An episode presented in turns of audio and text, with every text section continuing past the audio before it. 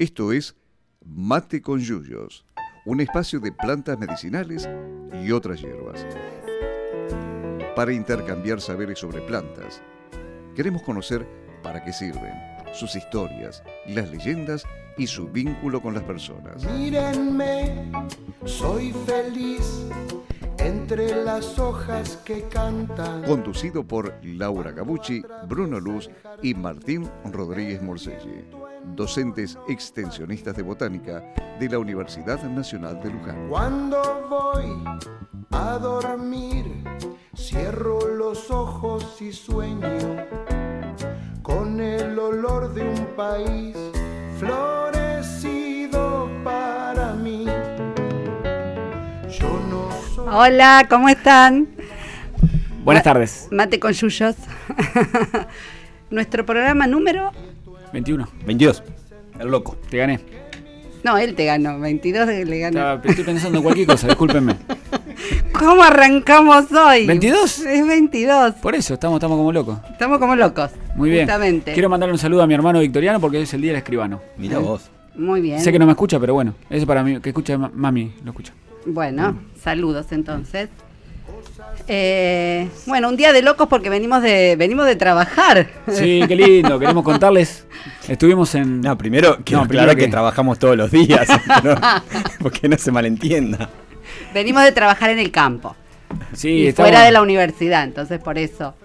Claro, recibimos un, un hermoso pedido de la colonia, de la comunidad de la colonia 20 de abril, Darío Santillán, de, de la UTT, el ex Instituto Ramallón, que son productores hortícolas produciendo en forma agroecológica, y nos, pi- nos pidieron que colaboremos con un relevamiento de la flora del lugar donde están. Son, es un predio de 80 hectáreas y ellos lo necesitan saber para, para poder mejorar el manejo que hacen agroecológico de las quintas. Ajá. Así que hoy, hoy arrancamos.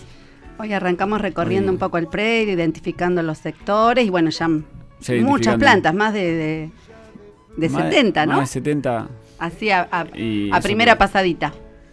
Así Sí, que bien, que- el- la cortamos en un momento porque ya se hacía muy largo, teníamos que volver. Pero ya- teníamos que volver, claro. El lunes eh, seguiremos. El lunes bueno, esa es por allá. una de las, de las tantas actividades de extensión que, que hacemos. Sí. ¿Mm? Y podemos dar un aviso que el 17 de octubre, a pesar de que es feriado acá en Luján, Bien, eh, vamos a estar en Mercedes, en- haciendo un taller de, de plantas medicinales elaborando pomada de caléndula. exacto, con Darío Ascani, que Con, es, con nuestro eh, amigo Darío que nos, nos invitó, ahí los, los residentes de medicina general en, en el SIC, seguramente va a ser. Después ya difundiremos. Después, claro, más cerca de la fecha pasamos bien, bien los datos, pero sí. El, el primer eh, taller de la, de la temporada primaveral es ese. Sí. Recordemos que nos pueden seguir en vivo por, por Instagram, en Botánica Unlu. ¿eh? Exacto. Y cualquier cosa también tenemos el Facebook, Plantas Medicinales Unlu, el Facebook de Jardín Botánico, ¿eh? Jardín Botánico Unlu, esta, ¿no? Sí, sí. Y, Y el el Instagram mail, también. Jardín Botánico Unlu. el Instagram de. Jardín Botánico, que no está en vivo ahí el programa, pero también nos, nos pueden seguir. Ahí, ahí en, en, en el Instagram anunciaremos las actividades. El taller este en Mercedes, lo, lo vamos a, a pasar el cartel por ahí. ¿eh? Muy bien. Y el viernes 11 se celebra eh, en el país el Día de los Jardines Botánicos. Eh, por lo tanto, lo estaremos celebrando con una jornadita de plantación. Así que todo aquel que, que se quiera acercar a plantar su arbolito, hacer su, su aporte eh, y marcar la huella en el Jardín Botánico de la UNLU, está, está invitado. Eh, esto a va a partir ser de las dos, ¿no? a las 2 de la tarde, a partir de las 2, de 2 a 4, calculamos más o menos, 4, 4 y media. Y estaremos ahí plantando algunos arbolitos para seguir enriqueciendo el jardín botánico de la UNLU. Muy bien, linda manera de festejar entonces.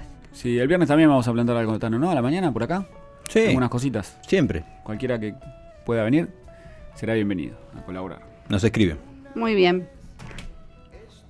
Eh, chiquito me recuerda que mañana hay feria acá en la UNLU, la Feria de Economía Solidaria y Popular. ¿eh? O Mañana jueves, mañana jueves. Mañana jueves. Aclaro, aclaro para que aquel que lo escuche el sábado no se venga el domingo la, a la UNLU. Sí, Claro. Recordemos que el programa se repite los sábados a las 10 de la mañana. ¿eh? El, el sábado pasado, para los que nos escucharon a las 11, hubo ahí un, un desfasaje con el automático de la radio, pero está, está solucionado, así que seguimos saliendo los sábados a las 10 de la mañana. Muy bien. Bueno, ¿y hoy?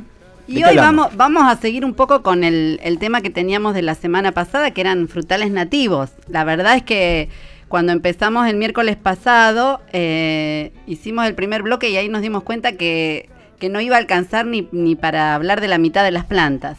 Sí. Este, entonces, bueno, decidimos continuar hoy y eso es lo que vamos a, a charlar un poco hoy. Quedarán algunas plantas, por supuesto, pero bueno, Sí, vamos obvio, a tratar de tema- completar este y, y de abrir un poco el panorama entonces, ¿no? Con esto de los de los frutales nativos que a nosotros no nos alcanzan los programas para nombrarlos y por ahí la gente este, conoce muy poquitos. Sí, el- el- la semana pasada hablamos con Marcos, es un, un productor, un ahora amigo eh, de, de Junín. Junín, que va a estar el sábado que viene, el 5 de octubre, en Los Robles, en una charla de degustación de, de productos elaborados con, con frutales nativos. ¿eh? La Reserva Los Robles que está en Moreno. Está en Moreno. ¿eh? Ahí le preguntamos porque como el, el sábado hay procesión a Luján, este fin de semana, eh, igual no, por la peregrinación no se suspende porque pudieron colocar esa fecha y no, no había manera de moverla, así que habrá que tener paciencia para poder cruzar la, la Rivadavia, la ruta, para llegar hasta Los Robles. Sí, a aquellos que, no, que nos inscribimos a tiempo, digo a tiempo porque creo que ya no hay más, más cupos, mandaron un correo con, eh, con los lugares donde se, puede, cruzar. Se puede cruzar. Ah, y recomendaron ir con tiempo porque esos cruces imagino que deben estar bastante Sí. saturados. Seguramente. Bien, para empezar con una fruta de la que habló este Marcos, eh, Sí. La- él mencionó la, el ñangapirí o pitanga, eh, que está empezando a florecer. El- la planta de casa empezó a florecer ahora ayer y se va a poner espectacular estos días, todas flores blancas. eh, y trajimos licor para compartir. eh. Muy bien. Licor de pitanga, ñangapirí. ¿Qué va a decir la gente, no? ¿Qué va a decir la gente? Que, que este programa lo hacemos, lo, lo tenemos de excusa para beber. ¿Cómo es? Yo quiero No, generar no. envidia. Eh, es de la fruta de casa, la pitanga de casa. eh, Bueno, la pitanga, que es una planta de la familia de las mirtáceas, ¿no Sí, es cierto? Que mencionábamos la semana pasada, que eran tan, tan fanáticos Martín y el Tano. A mí también me gustan las mirtáceas, pero ellos son como así fanáticos. Y la pitanga es de esa, de esa familia, ¿sí? Sí, sí, es muy, es muy linda.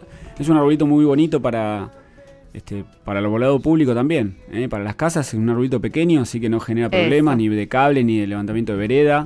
Es muy noble, hermoso su follaje, hermosas las flores y hermosa la fruta, y muy rica. Tiene un gusto particular, pero bastante rica. Sí, ¿Cómo sí. está el licor? Muy rico. Mm, está muy rico. riquísimo. Es un Bien. clásico. El licor está riquísimo, sí. Me alegro. Se usa también para perfumería la pitanga. Sí, ¿Eh? y también es, es medicinal, Y también es medicinal. eh, las Sí. hojas, el follaje. Y el fruto es muy... Hay algunas variaciones de color, ¿no es cierto? Sí, va desde el amarillito anaranjado Ajá. hasta un, Un rojo- rojo fuerte, oscuro. Y Sí. tiene, el, no es demasiado grande, esto que hablábamos la semana pasada, que son frutales, los frutales nativos que no han sido seleccionados ni han tenido un mejoramiento. Entonces por ahí las frutas no son tan grandes, pero sí tienen unos sabores bien particulares y especiales, ¿eh? que no se encuentran. Este, el de la pitanga, es así muy, muy particular. Y el fruto tiene además como costillitas. Costillitas, ¿no sí, sí, es muy, es muy lindo. En, en Brasil hay un poquito más de, de- de desarrollo, desarrollo. del cultivo del ñangapirí. Bueno, puntualmente en Brasil le llama pi- pitanga. Eh, e incluso en la Universidad del Litoral, eh, que está ahí en, en Esperanza, la gente de fruticultura había, había empezado a hacer algunos, algunos cultivos para ver cómo, cómo se adapta a, a esa zona. Qué y bien. evaluar algunos, algunas cuestiones como producción, enfermedades. Sí, hay, hay muchos aspectos que, que estudiar. El, el tema de la poda, becería, cómo responden los insectos, enfermedades. El de casa lo ataca un, un insecto que momifica los frutos. Quedan los frutos en la planta y bueno, este, hay que ver cómo Pero no, solucionamos. no es mm, tan intenso el ataque, o sea, podés No, no, cosechar. podemos cosechar, se cosecha. se- también lo, estamos compitiendo con los pájaros. Las calandrias y los zorzales salimos a los escobazos. Este, Es un ahí, método, un método de encanta. control Sí, escoba. ¿eh? agroecológico. Compartimos, eh, lo compartimos escoba. con los bichos, lo compartimos con los pájaros. Ahí. Y bueno, Pero bueno, es bueno la pitanga. Y después que, que seguimos hablando, el otro día decíamos cómo organizamos el programa. Estábamos hablando de las plantas de nuestra región, del NEA, ¿eh? y se comunicaron con. Estuvimos en comunicación con este, Carolina, Carolina Audicio de, de allá de. de Córdoba, ¿eh? bióloga Sí. ella. que no pudimos pasar todos los audios, vamos a, a pasar el, eh, un audio donde ella nos habla de alguna planta más. ¿eh? Ajá. La escuchamos un segundito y, Dale. y ahí seguimos con esa planta que es de, de nuestra región también. Bueno. Hola. Hola chicos, buen día, ¿cómo están? Tano, Tincho. Bueno, desde acá de Córdoba les mandamos un saludo fresquito, está muy lindo hoy. Y eh, bueno, seguimos con el tema de los frutales. Me alegro que se haya podido extender como para hacer un segundo capítulo. Y mm, tenía para comentarles que había quedado en el tintero la efedra, que es un arbusto apoyante que se encuentra muy fácilmente acá en las sierras, que tiene un pseudofruto, porque es una gimnosperma, que es carnoso, con unas brácteas color rojo que se come, eh, comúnmente se le llama pico del oro, eh, acá en las sierras y cuando los pobladores van caminando suelen eh, ingerir el fruto. Es, eh, este fruto carnoso se genera solo en el pie femenino. Hola chicos, buen día, ¿cómo están? Bueno, Caro nos hablaba de, de la efedra, eh, que justamente es una planta bastante primitiva, es un arbusto. Acá por nuestra región eh, crece, no, no tanto, se ve más por Entre Ríos, por la zona de Santa Fe, Córdoba. Y justamente es una planta que tiene un alto contenido, el, el género, el- este, este género de planta que tiene un alto contenido de efedrina, eh, que es un vasodilatador.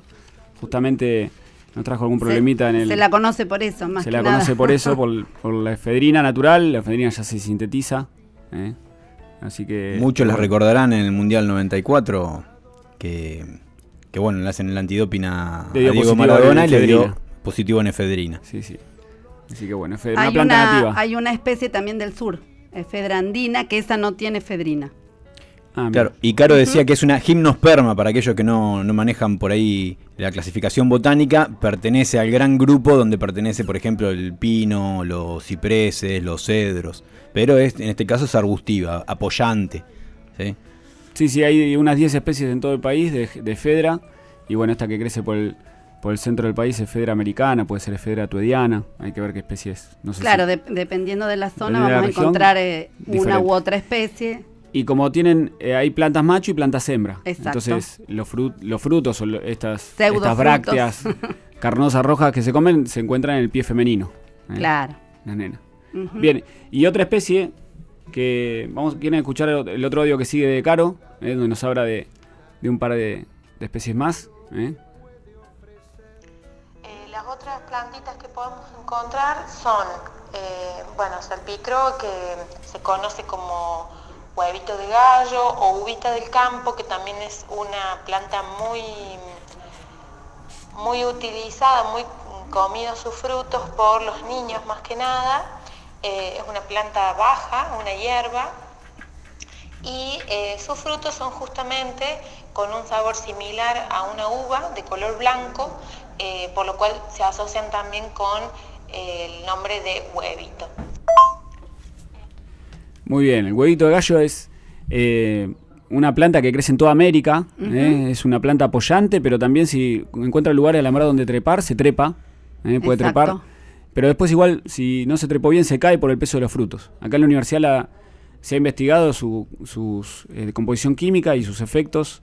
Ahí hizo Gabriela Rocha su doctorado ¿eh? para ver las propiedades este, coagulantes de la leche. No anduvo bien con, por ese aspecto, pero se descubrió otras propiedades, como por ejemplo para algunos extractos para este, enfermedades del zapallito tronco. Eh, anda muy bien. Mira. ¿sí? y del pimiento también. Eh, y eh, Matías Domínguez, el querido Matías, que se recibió con nosotros, hizo su tesis de grado para agrónomo investigando la, la productividad de, de los frutos eh, de huevito gallo. Que a mí me gusta el, el fruto, no sé, es- tiene un gusto particular. No sé si. Sí, tiene un gusto particular. sí, hay gente que no le gusta para nada, pero bueno. Es una de las plantas, ¿se acuerdan que Mariana Costaguta la menciona como los alimentos silenciosos del monte? Es una de esas plantas que aparecen en el monte y los niños jugando en el bosque se van alimentando y es bastante nutritiva, es medicinal también, los frutos tienen se usa como remedio diurético, por ejemplo. ¿eh?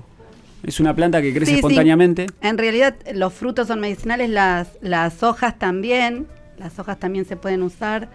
eh, y hay un montón de, de- eso por ahí es para otro programa, pero hay un montón sí de, de- que decíamos de alimentos que son alimentos que no se conocen del monte. O sea, por ahí uno asocia al, al monte con la extracción de madera, pero hay un montón, hay toda una riqueza además que, que sirve para un, un montón de plantas que sirven para otras tantas cosas. Los denominados Ah, productos forestales no madereros. no Exacto. madereros, claro. Eh. ¿eh?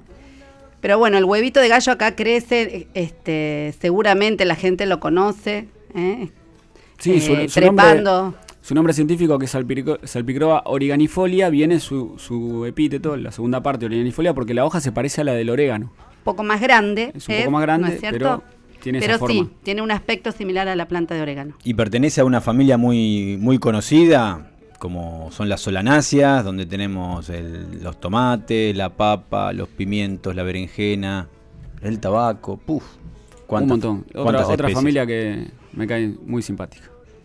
A mí también. Tengo varios, cora- varios corazones. Con muchas, plantas muchas plantas americanas, ¿no? Las solanáceas, muchas plantas americanas. Y bueno, el huevito entonces es una, una plantita eh, también muy de nuestra zona. Acá no- eh, nos están escuchando de Corrientes y nos dicen que le dicen camambú también al huevito gallo por Ah, mira. la forma del fruto, eh, que en guaraní significa burbuja. Ah, mira. Ah. Porque camambú también le dicen a- al fisalis. Al al Physalis- viscosa. Fisalis viscosa, sí. Mirá. Ajá. Eh, fisalis viscosa, que ya hablamos algo, ¿no? En el programa pasado de fisalis o no. O Sí, hablamos de la lechuga, Fisalis de la peruviana. uchuva. Claro. Bueno, el, el fisalis viscosa. eh, Fisalis llega- viscosa sí crece en nuestra región, peruviana es nuestra de- región, más claro. del norte de América del Sur. Y que así el aspecto es muy parecido a- al, al huevito de gallo. El aspecto de la planta, digo. Ah, ¿Sí o no? ¿O no compart- ¿De no Tano? conmigo? ¿Del camambú? ¿Del Fisalis camambú. viscosa? No, Sí. es una es- no es trepadora, casi. ¿Sí? Y ¿Estamos es mucho la más chiquita. especie? Bueno, Sí, sí.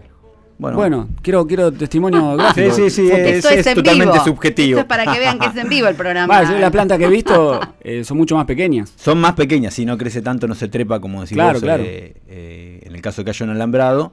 Pero digo, la- Tiene, en tiene, la sí, hoja sí. tiene cierto parecido justamente porque pertenece a la misma familia y bueno, tiene ahí ciertas coincidencias. Es rico el, el Fisalis viscosa. También, Ajá. sabores particulares. Bueno, Lo que pasa es que tenemos que diversificar el paladar. Sí, sin duda. Estamos recontra, a- a- a- ¿cómo se dice? Apretados, este, comprimidos con respecto a nuestro paladar. Hay que, hay que dar rienda suelta a la imaginación ahí y, y probar otras cosas. ¿eh? exactamente. Sí, eso hablamos, de cómo estamos limitados en la alimentación a un- Sí. una cantidad casi mínima de, de las posibilidades que hay. ¿eh? Sí. Así que bueno, es cierto, hay que... Bueno, nosotros probamos, tratamos de ir probando. Sí, seguimos con el licor de pitanga. ¿eh? Hoy es licor de pitanga, bueno. Bien. Si, si quieren, escuchamos otro audio que nos mandó Caro. Dale. Es de otra planta, así porque se, se tomó la molestia. La vez pasada nos habían hecho la observación de que se escuchaba un poco eh, bajito el volumen y le pedimos que nos grabe nuevamente un poco más alto y lo, lo estamos poniendo más cerca del, del teléfono donde estamos haciendo el vivo de Instagram. Y les cordobeses hablan bajito, ¿viste? Caro no habla bajito. Justamente, que no. Bueno, tercer audio, Tano. Lo escuchamos. Ahí vamos. Y por último, las enredaderas que tenemos acá en Córdoba, que comúnmente se, se comen sus frutos, son el tasi, que eh, es del género morreña. Este, mm, su fruto se puede comer verde, hervido como si fuera una papa, o se abre verde también y se comen sus semillas antes de que maduren. Son bastante tiernas, eh, ya cuando maduran generan como, como si fueran unos pelos similares al diente de león, entonces ya no se comen, eh, sino más bien se utiliza el fruto verde. Y medicinalmente también se utiliza como galactógena la planta. Es una planta que tiene látex eh, y estas por lo general se asocian a sus efectos galactógenos. Y por último, la pasionaria, que se conoce también como granadilla, que tiene una flor muy hermosa, eh, fácil de encontrar también acá en las sierras de Córdoba. Hay varios géneros, pero la más común, la que más se come, es eh, la que tiene el fruto color naranja. Eh, sus semillas tienen una pulpa característicamente roja, muy fuerte, y es un fruto de sabor bastante dulce.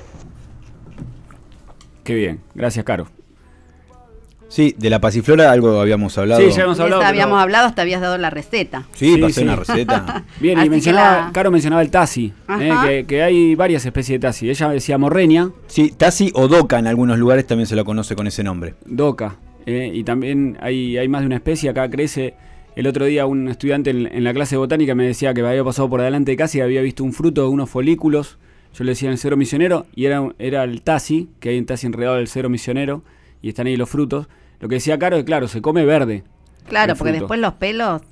Eh, la semilla es repilosa, sí. Claro. Claro, porque, a ver, para que, para que se oriente aquel que no, que no conoce la planta, es una enredadera bastante frecuente en los, en los alambrados, eh, que tiene mucha, mucho látex, mucha leche, Sí. y da unos frutos, eh, a ver cómo podemos decir. Ovalados. Piriformes. Pirifor, Ah, piriformes. claro, una, como una pera invertida que se termina abriendo. Cuando se seca se abre. Y tiene un aspecto le- leñoso, ¿sí? Y larga una semilla con, con, uno, con muchos pelos. Claro, que sirven para la diseminación de la semilla, los pelitos esos, ayudan a volar.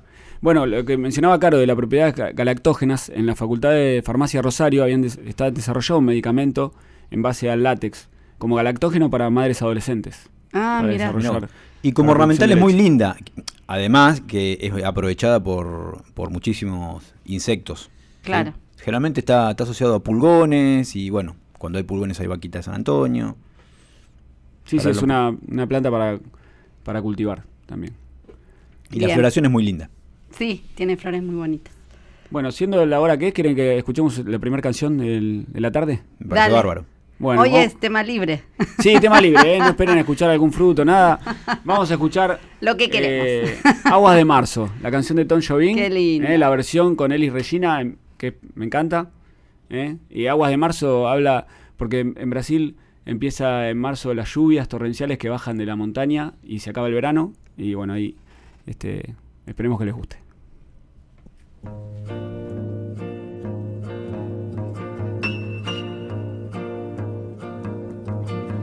É pau, é pedra, é o fim do caminho. É o resto de toco, é um pouco sozinho. É um caco de vidro, é a vida, é o sol. É a noite, é a morte, é o anzol. É peroba do campo, É o nó da madeira, cangacangue. é o Matita Pereira, É madeira de vento, da é um ribanceira, mistério profundo. é o queira ou não É queira, o vento ventando, é o fim da ladeira, é a viga, é o vão, festa da comida.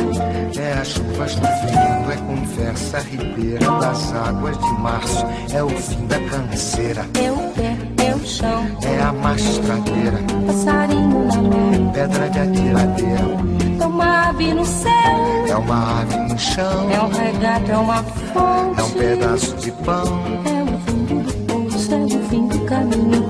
No rosto desgosto, é um pouco sozinho. É um estrepe, é um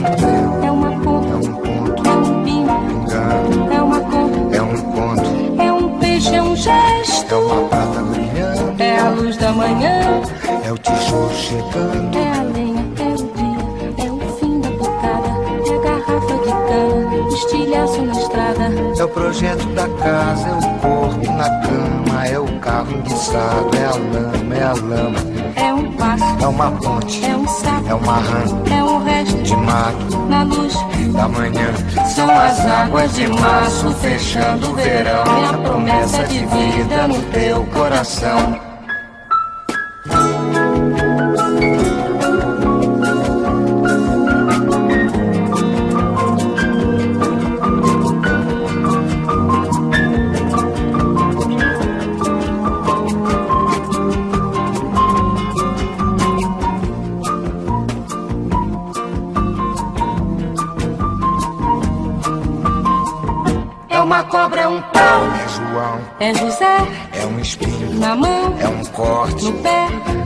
As águas de março fechando o verão. É a promessa de vida no teu coração. é pau, É pedra é o fim, do caminho. é um resto, de topo, é um pouco, sozinho. É um passo, é uma ponte. é um sapo, é uma rã, É um belo horizonte. é uma febre terçã, São as águas de março fechando o verão. É a promessa de vida no teu coração.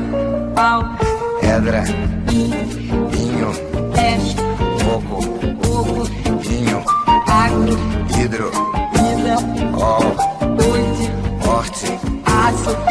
São as águas de março fechando o verão. É a promessa de vida no teu coração. Badaba, faz maziza Zazaziza, azada minha Anda bebê, anda bebê, anda bebê Anda bebê, anda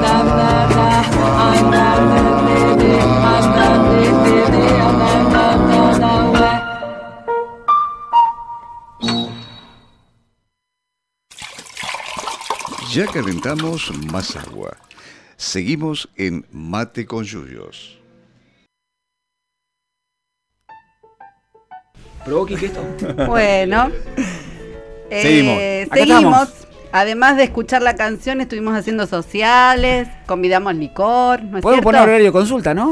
Claro, en, en- en las tandas, en las tandas comerciales, recién pasamos por Instagram, todas las personas que habitaban este estudio, era, no sé cuánto eran, como 10, Muy bien. haciendo consulta. Qué alegría que el licor de pitanga este, Reúne a la gente, ¿eh? ¿Viste? Reúne a los amigos, muy bien. Eh, bueno, pero tenemos más plantas. Tenemos más plantas. Sí. y- sí, primero mandarle un saludo a mi viejo que, que, cumple años el viernes. ¿eh? Uh, feliz cumple, Así primo. que, Abrazo. Feliz cumpleaños. Bueno. Eh, anticipado, no, no se dice. No Pero bueno, dice. depende. Si lo escuchan el sábado. Bueno. Eh, sí, tenemos más plantas. Laurita, ¿vos querías decir algo, Martín? Recién no.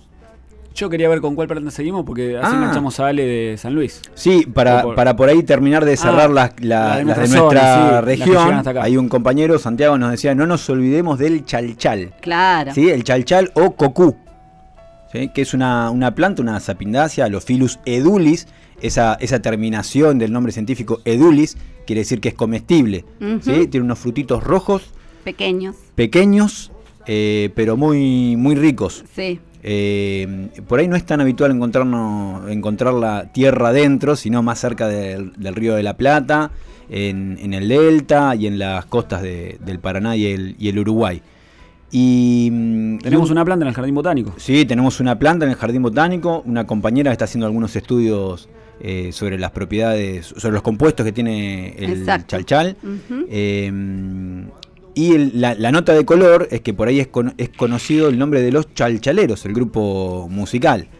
Pero en realidad el chalchalero es un, es un pájaro. Para nosotros mm, eh, lo conocemos más como, como zorzal, es un zorzal. Ajá. Y se le dice chalchalero justamente porque le gusta mucho alimentarse de los frutitos del chalchal. Claro. Así que también es una plantita para tener en cuenta, muy linda como ornamental, muy linda para cultivar, bastante rústica y debería ser considerada para el arbolado urbano. Sí, Pues porque es un es arbolito chico. Un árbol pequeño, sí.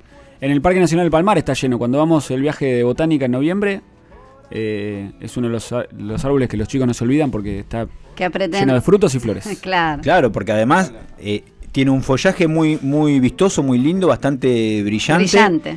Y se combina con el tono rojo de los frutitos, que además de ser rico, le da un aspecto muy, muy lindo. Cualquier cosa, en el Instagram está la imagen del chachal. Perfecto. eh, que subió Juanma. Muy bien, Bien. Juanma. Y otra especie muy, muy linda, lo que pasa que no llega tan, a- tan al sur, porque es bastante sensible a las heladas, es la, mm, el jazmín de monte, le dicen a la psicotria cartaginen- cartaginensis. Psicotria cartaginensis. Cartagenensis, mira, por Cartagena. Jazmín de monte. ¿Cartagena? Sí, lo- el otro día eh, eh, decíamos que el mundo ha vivido equivocado, por lo menos nosotros, porque escribíamos cartaginensis y es cartagenensis.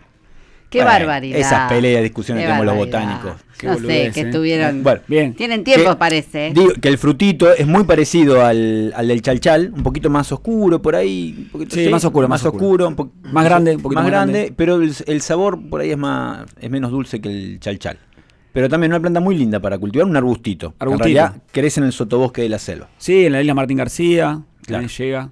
Estuvimos Y- comiendo en Tucumán. Sí, en Misiones, en todo el norte del país. Tiene amplia distribución en, la región, en las regiones selváticas. Muy linda la flor también. La flor tiene un, un lindo aroma. ¿Mm? Este, bueno, habrá que ver. Acá tenemos tano plantas en el botánico. ¿Le Eh, hay, eh, sí, hay algunas plantitas chiquititas. Bien, Eh, y muchas semillas que trajimos de Tucumán. bárbaro. Sale después, muy de- bien. después de comer cosechamos las semillas. Bien, el- la semana pasada estuvimos también con, en colaboración Alejandro, ¿eh? su Sí. llama de, de Merlo San Luis, el amigo Alejandro, y nos mandó varios audios y nos gustaría compartir un audio que, que nos mandó sobre una plantita, otra plantita más que se come allá. Bien, lo escuchamos. Otra especie que es eh, interesante, que en realidad yo particularmente, que a pesar de vivir acá soy, soy de, la zona de ustedes, em, pero que sí me había llegado el comentario tanto de los sandinistas como de los de los vaqueanos que utilizaban para alimentarse más en, en la parte alta de la sierra es un frutito que le dicen manzanita, que si bien no tiene el tamaño de una manzana es mucho más pequeño que es este, una especie que es eh, Gaulteria poepigi, una ericácea. Eh, da un frutito eh, pequeño, muy dulce, de color, de color de manzana, la manzana un poquito más morado, eh, y se lo encuentra en, casi llegando a la zona más, más alta de la sierra, donde termina el, el, bosque de, de Molles, que es la, especie que está, es característica de aquí. Es una fruta muy rica y, y que en, en momentos de, de, escasez o de, de, de, fatiga en el verano es este, bien, bien agradecida encontrarla. Muy bien. Gracias, Ale. ¿Más? No. El Tano, el Tano tiene un manejo del WhatsApp. No, por favor, lo, alguien que me ayude. Bueno, eh, ¿cómo, le, ¿cómo le mencionaba? ¿Manzanita no? Manzanita. Manzanita, Gaulteria sí. Puepigi. También en un trabajo que encontró el Tano sobre alimentos del monte en Córdoba, también la mencionan. Sí, acá la mencionan como chaura. Chaura, bueno, y justamente es una, el nombre popular, chaura, es uno que se comparte con un par de especies que tenemos en el sur de nuestro país, en los bosques andino-patagónicos. La Gaulteria mucronata, por ejemplo, bastante conocida. Sí. Eh, la chaura es un arbustito bajito, hasta como mucho un metro de altura, que se llena de frutos rojizos, bastante ricos, ¿eh? bastante apetecidos. Dice que tiene sabor a manzana verde. Para sí. que... Y lo que bueno. pasa es que uno va caminando por los senderos allá en el sur, en el Chaltén, en Bariloche, se encuentra con... Lugares horribles. Lugares horribles. Cualquier cosa que pruebes es rica. ¿Te comes una frutilla silvestre? La importancia de la mística, ¿no? Del entorno. La mística y la mástica. Ya está, las dos juntas. Claro, juntas hacemos... Sí, hay, hay varias especies de, de estas gauterias, pero um, se las llama todas chauras o murtillo también les dicen. Bueno, hay otras que le dicen también murtillas, sí. hay otras que le dicen murta, ahora, ahora, vamos, a, ahora vamos a irnos al sur. Recordemos que Ale, Alejandro, eh, lo habíamos presentado en el programa pasado, sí. es, un, es biólogo y docente investigador de la Universidad Nacional de, de San Luis de Mercedes. ¿sí? Y extensionista. Extensionista, sí, y chapeó ahí con un montón de carreras de la cual es, do, es docente y es, y es coordinador del Jardín Botánico de, de, de San Luis, de Merlo. de Merlo San Luis. De Merlo, Merlo sí. sí. vamos a ver si lo vamos Se llama a visitar. El Pantanillo hacer unas jornadas de, de aromáticas medicinales ahora en diciembre. Vamos a ver si podemos organizar para visitarlos. Bueno. Están, están eh, probando con lúpulo, con, mu con, mucho éxito, el tema del, del, lúpulo en esa región, que es cosa bastante rara, pero está yendo muy bien con algunas variedades. Bien, qué bueno. ¿Vamos con algunas especies del sur? Bueno. Sí. ¿Con, con cuál, con cuál arrancamos? Digo que estas que estuvimos nombrando son especies que las comunidades siempre usaron, ¿sí? Los... Eh, los zonas, los tehuelches, todas estas que estas chauras, por ejemplo, ellos las, las, las consumían y, y, muchas las siguen consumiendo. Bien, hay esa es de la familia de las ericáceas, las las, sí. este, las chauras, pero después la otra que le dicen murto murtilla es una mirtácea pequeña, Ugni molinae, que tal vos estuviste en alguna charla de multiplicación de, de la murtilla. Claro, justamente tenemos un, un, un audio de quien dio esa charla. Bien, oh, bueno. Sí, no, sí, no, esto no, es una no, producción Nosotros tenemos contacto por todos lados. Bien, es, es de la familia de las mirtáceas, la, la murtilla. Claro. La bendita. Y en algunos familia. lugares, todas estas plantas nativas, del lado del otro lado de la cordillera, en Chile, está mucho más desarrollado y podés encontrar mucho más productos este, elaborados, como mermeladas. Por ejemplo, nosotros tuvimos ahora en el verano y compramos una mermelada de murtilla, de ah. unimulina, muy rica. Mira. Sí, la, la, la charla la dio Santiago Naón, a quien, eh, de quien tenemos un, un audio que nos, cuesta, nos, nos, va a contar sobre un proyecto que están desarrollando con eh, algunas especies en el sur, en Bariloche. En Bariloche, ¿Sí? muy bien. Así, ¿quieren que lo escuchemos? Dale, vamos. A ver, de qué nos, él se presenta y nos cuenta sobre qué están trabajando. ¿Qué están Cor, cortalo a tiempo, Tano. Eh, sí, me parece que, no sé, no le prometo nada.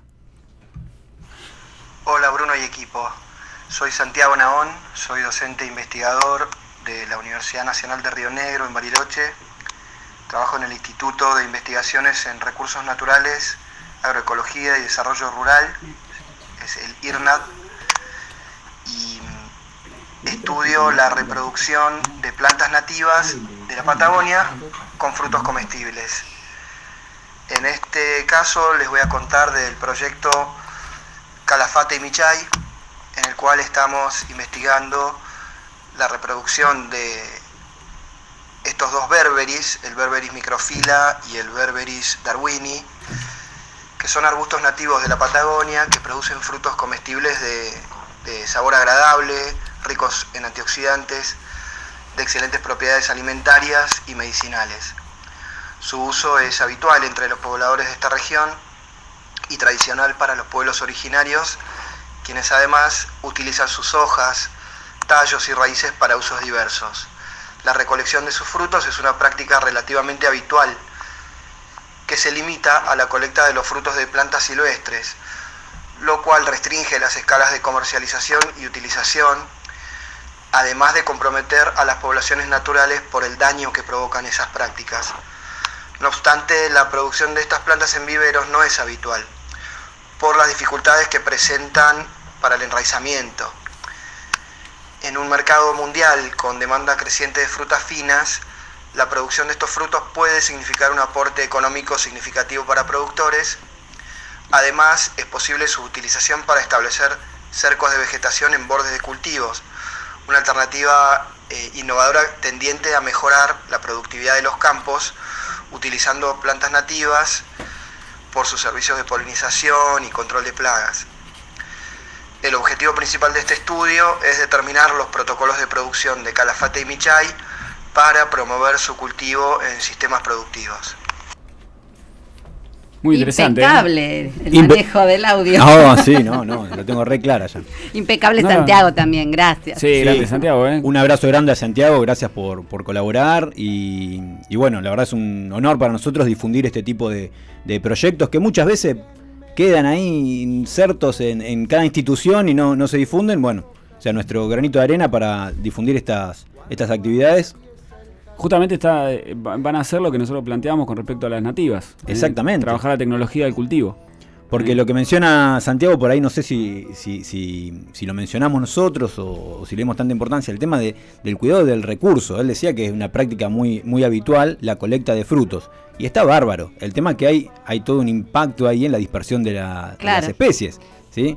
Porque allá en el sur, este, bueno, se, se cosechan y se elaboran mermeladas, ¿no es cierto? Y además helados en algunas de las, de las ciudades del sur.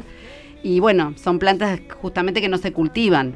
Entonces, si bien el volumen este, de producción por ahí no es tan grande de los productos que se hacen, si uno va haciendo presión y presión sobre el recurso sin cultivarlo, este, bueno, puede tener consecuencias, ¿no? Por eso lo, lo interesante del proyecto. Sí, él, mencionó dos especies. eh, el calafate, que es Berberis microfila, y el, Y el que es Berberis darwini, que están en, en- generalmente en toda la Patagonia. Sí. ¿eh? Se encuentra, uno va a los parques nacionales y está en el verano, puede ir comiendo. También los frutos son bastante ricos. El problema, las espinas de, la- Sí. de los arbustos estos. Bueno, dice que los, las comunidades para cosecharlo lo que hacen es ir con un palo, ¿sí? Y golpean eh, el arbusto. Y hacen que cuando los frutos están bien maduros caen y ahí los juntan. Eh, no meten las manos para ir sacándolos, sino que van Así se cosecha la rosa mosqueta también. Claro, usan eso como para, porque para las, para las comunidades mapuches sobre todo siguen siendo frutos que usan, este, que consumen y, y en general también tienen aplicaciones medicinales. Y de- del, del mismo género, otra especie arbustiva que también tiene frutos comestibles que llega hasta San Luis, hasta Buenos Aires, es la Berberis rusifolia. Ah, sí. Mm, Otra. Vos mencionabas, Martín, la rosa mosqueta, que no la incluimos acá. ¿Por qué no la incluimos? Porque no es nativa, está Bien. invadiendo Exótica. toda la estepa patagónica. Se prende la luz roja. No, hacemos la aclaración porque nosotros por ahí tenemos incorporado esto de una especie nativa y otra exótica y por ahí hay algún oyente que no sabe que la, la rosa mosqueta es una de las eh, especies eh, exóticas invasoras en la, en la Claro, Patagonia. Está muy De adaptada. la cual se hace un uso, ¿no? Pero bueno, eso no Sí, quiere decir que no, que, no, usos. que no desplace otras especies. Sí, es un problema porque invade y, y des- desplaza a otras especies nativas, igual que la zarzamora en el sur.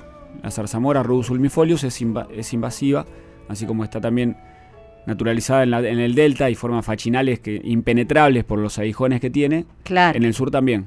Eh, igual se hace uso ¿no? de ella porque se, se cultiva, se cosecha. Bien, ¿con qué seguimos? Del sur. An- Antes. Del, en el sur se cultiva eh, el sauco, ¿no?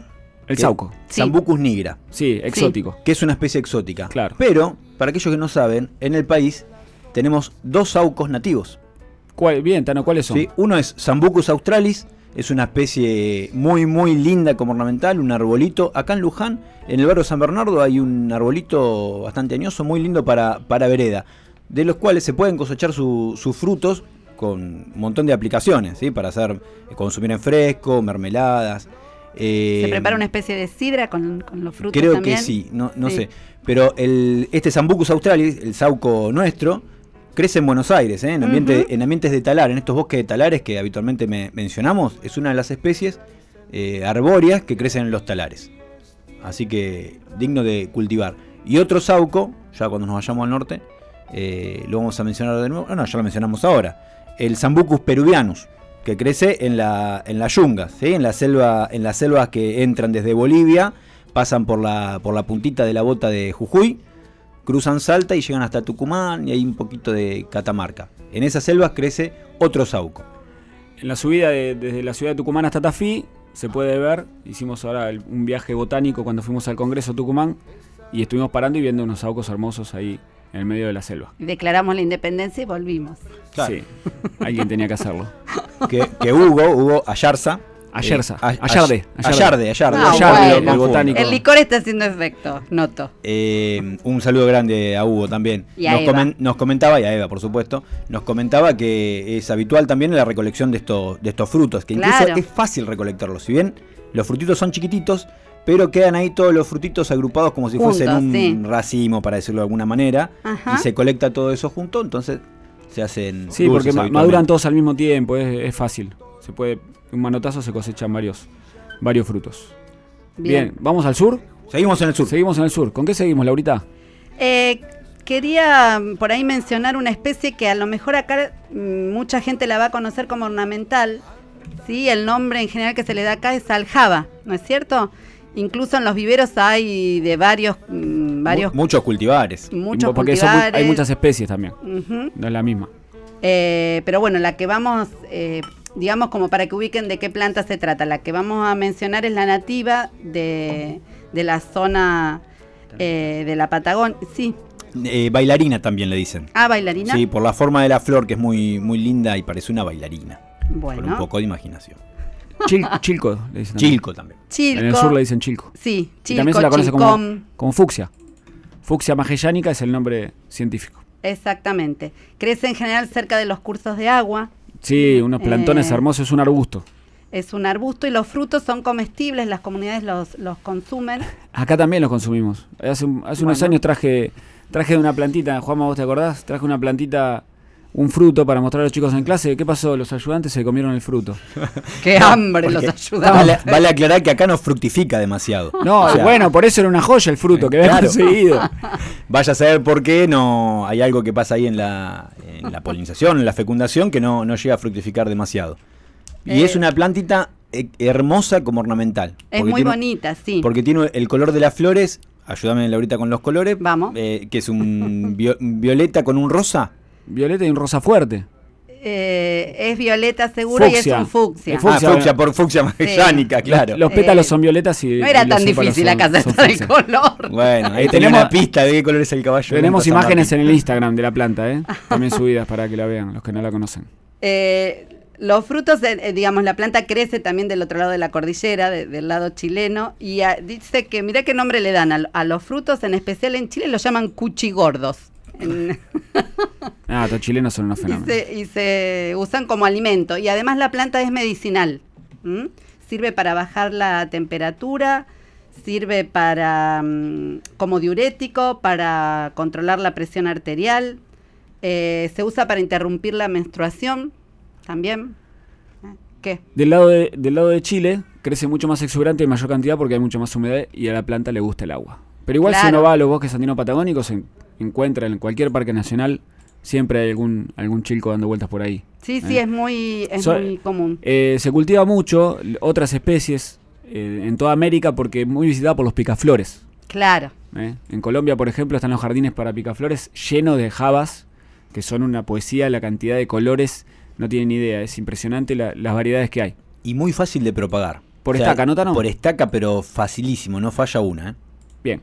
Así Qué que bien. si hay alguna vecina, vecino ahí que tenga una plantita, ya saben. Se puede pedir. Por supuesto, siempre pidiendo. Muy bien. Y seguimos con, con el sur. ¿El, el sur también existe? Sí. Yo, eh, esta, digamos, la, la fucsia quería nombrarla porque acá... eh, Acá crece bien. Acá crece y la van a conocer. Hay un montón de plantas más del sur que yo no sé si... Podemos hablar de la frutilla silvestre. Bueno, ¿eh? Porque la frutilla Como que nosotros la- consumimos en la. Sí. eh, que compramos o que se cultivan en todo el mundo es un híbrido. Y es un híbrido hecho de la especie nuestra del sur, que es Fragaria chiloensis, y de la especie norteamericana, que es Fragaria virginiana. ¿eh? Es un, un híbrido que se generó en, en los jardines en Versalles en el siglo XVIII, si mal no recuerdo. Fragaria Sí. por ananasa, y hoy en día todas las variedades que andan dando vuelta en el mundo se clonan y son de este híbrido. Pero el origen está en la frutilla silvestre nuestra, ¿eh? que crece en el sotobosque, allá por, por los bosques andino-patagónicos, debajo de, todos los nires, las lengas, coigües. ¿eh? Una plantita silvestre, rastrera, eh, que tiene sabor a nada, pero que es comestible. No sé, yo la que he probado era como comer un corcho blandito. No sé, la experiencia de ustedes cómo es. Seguramente se puede hacer buenos licores, pero... se usan los frutos para hacer dulces, para hacer bebidas, para hacer jarabes. Eh, dice Pas- que los, los, este, las comunidades las desecaban y las comían como pasas también. Uh, claro. Y que se pueden consumir las hojas de la planta, además. Porque algo que no dijimos, una manera de preservar la fruta que tenemos solamente en temporada es o deshidratarla como pasas o hacer dulces. Por eso Claro. se elaboran muchos dulces, porque muchas de estas frutas solamente están en temporada. En general en primavera-verano eh, o en otoño, depende de la especie. Sí, acá están viendo todos apuntes, todo. eh, ¿Con qué seguimos? ¿Quieren que mencionemos el maqui? ¿También del sur? Dale. Bueno. Eh, Estamos ¿Es un arbolito? Antes de irnos. Eh, Dale, antes de, ¿Cómo de era? subir un poco. Aristotelia chilensis, ¿no? Aristotelia chilensis. El maqui es un arbolito que tiene unos frutos parecidos a lo del el jazmín de monte, eh, mm, tonalidades rojas oscuras, sí, que también lo- uno lo puede encontrar yendo por los bosques andino-patagónicos. Y el maqui, si uno ha ido al, al- el- la heladería Jauja en el Bolsón, Qué rico. eh, que ahí la heladería Jauja tiene un montón de frutas, hasta No tiene helado, no- helado de Fernet tiene la heladería Jauja. No, pero bueno, está bien. Bueno, Eh, pero, pero de las cosas raras no, quiero decir. Después tiene un montón de frutos nativos, entre Claro, ellos el maqui. yo- ¿eh? El maqui. Entre ellos el maqui. Es que uno cuando va a la, a- va a la heladería no sabe... eh, No, no sabes cuántos helados te vas a tomar para poder probar para todos los poder probar todos los frutos, Sí, los, los- Jauja, los ¿eh? frutales que en la- hay. En la avenida principal, la San Martín, creo Vamos que es a tener Bolsón. que ir a corroborar cuántos cuántos gustos tienen. Bueno, vamos, vamos. ¿Te Sí, te estamos armando un, Puede ser, un ¿eh? viaje. Esta, esta planta era una planta sagrada para los mapuches, el maqui. ¿eh? Mirá. Era una planta sa- sagrada que era símbolo de la, de la buena intención. Y también es medicinal. Se usan eh, las hojas en infusión con- para las enfermedades de la, de la garganta. Se puede Las usar. hojas en infusión. Sí. Bien. Podemos Eh, cosechar y traer cuando vayamos al sur. Sí. Y las eh, también, si no trituradas las hojas y en forma de pasta, se aplican para bajar la, la fiebre. Bien. Sí. Bueno, Eh, yo ¿Y propondría... qué quiere decir? per- ¿Qué- qué? No, Laurita no, no para. Dale, dale, Laurita, vamos. Sí, hay que cortarla. Lo porque- último que quiero decir, que maqui quiere decir fruto en mapuche. Gracias, Laurita. No, de nada. Bien, Era no sabía. eso, solito. sabía. Bueno, Eso solito. Laurita, no es lo último que vas a decir porque nos vas a contar qué canción vamos a escuchar ahora. Ah, vamos a escuchar una canción de Andrés Echeverry, que es una colombiana, que a mí hay un, hay un montón de canciones que, que yo le cantaba a Andrés cuando era más pequeño. Esta se llama Menos Mal, es de un álbum del año 2005 y, y bueno, habla de una relación de muchos años y, y bueno, de menos mal que, que seguimos juntos. Así que bueno, espero que les guste.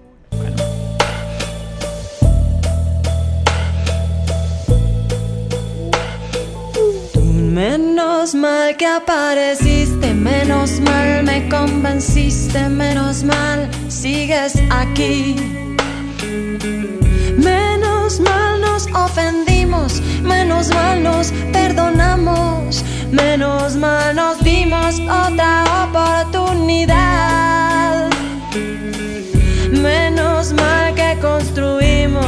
construimos, menos mal nos decidimos a seguir hasta el final.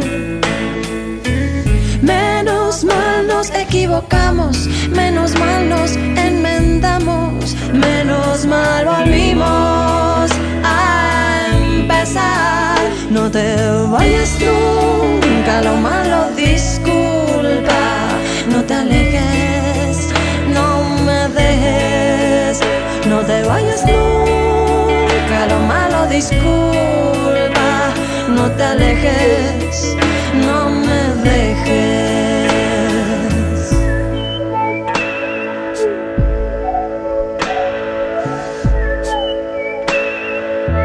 Menos mal que apostamos, que semillitas sembramos, que nos hacemos reír.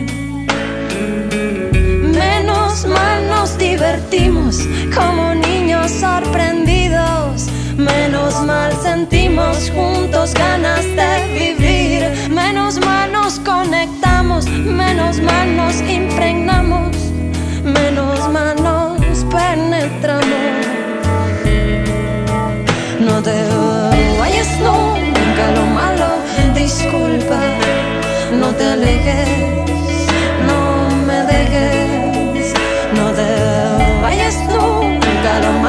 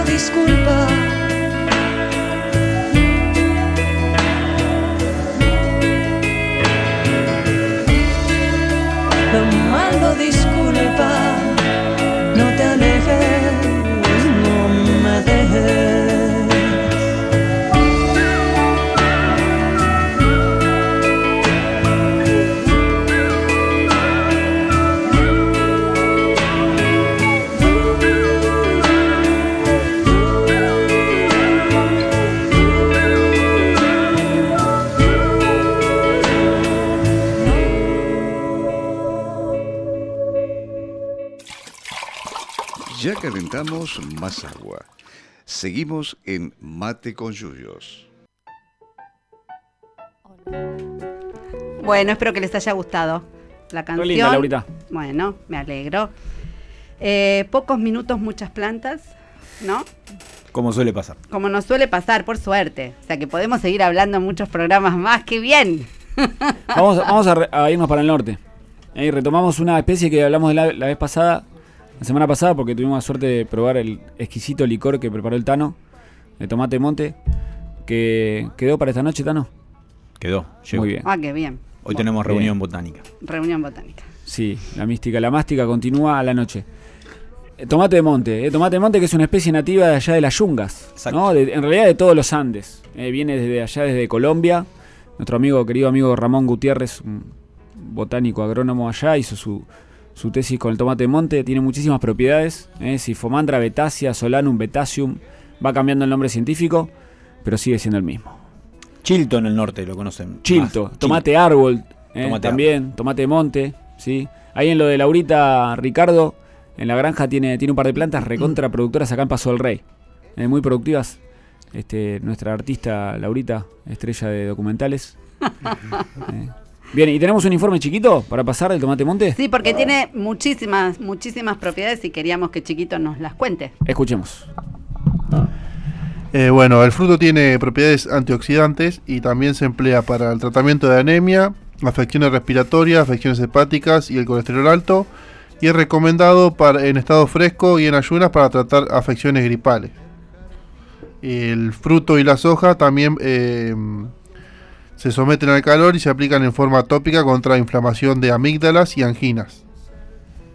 Wow. Muy bien. Es muy rico en vitamina C, ya lo habíamos dicho, ¿no?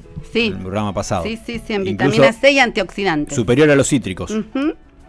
Eh, y bueno, y se, se puede consumir fresco y se pueden elaborar distintos productos. Nosotros eh, probamos el licor, pero se preparan dulces. En dulces, sí, hemos probado también el- hemos probado también. que es muy hemos rica, probado. me encanta. También hay una vinagreta que se elabora, ya creo que lo mencionamos. Sí, sí. Y la otra vuelta en un restaurante comimos una compota de tomate de monte. Mira. De hecho, en compota. tiene- lo- el problema que tiene las cáscaras del fruto, a la zona del medio, la zona ecuatorial, tiene como dos huesitos. ¿eh? Ajá. Que dificulta su masticazado, dirían, de la Sí. banana, pero hay que tener cuidado con eso. Y en ninguno de los casos consumir la, eh, la, La cáscara. La cáscara, porque que es es muy dura, gruesa. muy gruesa, ¿sí? Ni para consumir fresco, ni para elaborar la mermelada. Es relativamente fácil de multiplicar por semilla. Sí. Y acá en nuestra región anda bien, cuidándole un poco del frío. Sí, eso es lo que tiene, es sensible al frío. O sea, se, cul- se cultiva en, en el patio de una casa. No, no pretendan ponerlo a campo porque en el primer invierno se, se queda. Bien, y tenem- tenemos plantas para convidar también, Tano, ¿no? No, poquito. tenemos. ¿Poquitas? Sí, pero te- tenemos que sembrar este, ¿No puedo este llevar año. una? Este año. Sí, bien. No convides lo que no hay, te pido, por favor. Bien, ¿y qué, y qué otra? ¿Cuál, Tano? Y por ejemplo, em, ya mencionamos el sauco en el norte. Sí. Eh, La zarzamora, nos dijimos. queda la- una zarzamora nativa. Una zarzamora nativa, Rubus Sí. imperialis. Rubus que imperialis. la vimos ahora en el viaje que, que se consume los frutos, se hace dulce. Hugo también nos, nos decía eso, que junto con el sauco se sale a juntar esta zarzamora silvestre. Bien, ¿y cuál, cuál más querés mencionar, Tano? ¿Y qué otra teníamos en el norte? Y tenemos todo lo que son Bueno, las cactáceas. Claro, las, las cactáceas sí, bien, Eso. eh, llegando más para el centro, yo estaba pensando en las yungas, a ver si había alguno más, la psicotria, que ya la mencionamos, el jazmín de monte, y las cactáceas, yo tengo un apuntecito acá que por lo menos hay cinco cactáceas, Ah, bueno. a todas se le llama tuna, Ajá. eh, de las cuales se cosechan los, los frutos y son consumidos en forma directa como fruta fresca o se elaboran eh, arropes o, o- o dulces. La- pa- las menciono. Una, eh, un cardón que es eh, Stetsonia corine, muy muy abundante en lo que es Santiago del Estero, este de Catamarca, norte de Córdoba. Después, eh, otra, el quimilo, la punta quimilo. Ah, el quimilo. ¿sí? Sí. Eh, también, que eh, se pu- puede ser aprovechada por el ganado, incluso. Ajá. Además de ser consumidos los frutos por, por el ser humano. Otra es el ucle, también, que es como si fuese otro cardón, Sebreu forbesi, también que se mezcla, se mezcla un poquito con el, con el otro cardón, que es es- Stetsonia, en esas zonas que, que ya mencioné. Otra es Opuntia, sulfuria, que le dicen quiscaloro, que la mencionaba en, en- el programa pasado en la, en la chacarera del, del Chilalo. Ahí dice quiscaloro y buscamos y justamente es Opuntia sulfuria. Es una, una opuntia, esos cactus que tienen paleta, para que se ubiquen, que crece bien rastrerita y tiene amplia distribución. También se- los frutos son chiquititos, pero pueden ser consumidos. Y después, por último, eh, la ulúa, que también la mencionan en la, en la chacarera del, del Chilalo, que se consumen los frutos frescos. ¿Sabes Así que las cactáceas son un gran aporte, también otro Sí, alimento del monte. Claro. Y un, un excelente libro que es de Gustavo Escarpa, Las plantas en la vida de los criollos del oeste formoseño, que es su tesis doctoral. También menciona eh, las plantas que le da uso a la gente en esa región y las cactáceas, muchísimas que son alimento de, de la gente, además de ganadería medicinal y demás, pero muchos frutos eh, que sirven. Cuando fuimos ahí a, a la zona de monte, que estuvimos en el Cardonal, en Tucumán también probamos.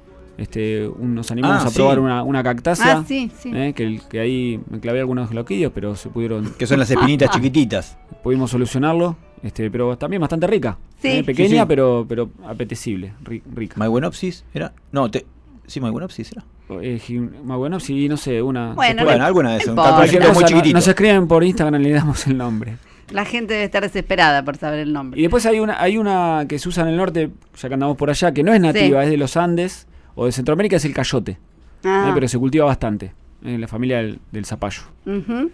Eh, bueno, y, Se cultiva para dulces esa sobre todo. Sí, hay que hacer dulce porque, no- Porque no, se en come fresca no. No, imposible. Pero en dulce sí. Es muy, Imposible. muy típico del, del norte. Sí, el quesillo con, las colaciones.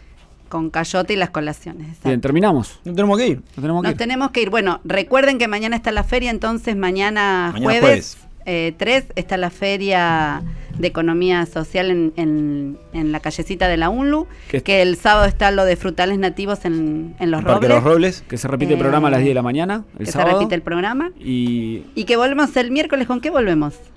el miércoles volvemos con un programa especial este, por América. El oro Eh, de América. El oro de América. ¿Eh? El oro, el oro verde de América. por- Muy bien. este, agradecemos. En las, vi- en las vísperas del 12 La de víspera del 12 de octubre. octubre, sí. Exactamente. Agradecemos a todos los que han colaborado en este programa, también a la gente que nos pasó mucha información por Instagram, que no tuvimos tiempo de pasarla toda, eh, pero sobre todo a la gente de Corrientes que nos está escribiendo. eh, gracias. Y los amigos Gracias a botánicos. Quique, como siempre. Quique firme ahí. Aquí que por ¿eh? operar, Y vamos a ver qué bebida podemos traer para eh, por América el miércoles que viene. para brindar por América, por Abrazos. nuestra América. Bueno, Gracias. Esto fue Mate con Juniors, un espacio de los proyectos de extensión de plantas medicinales del Departamento de Ciencias Básicas de la Universidad Nacional de Luján, conducido por Laura Gabucci, Bruno Luz y Martín Rodríguez.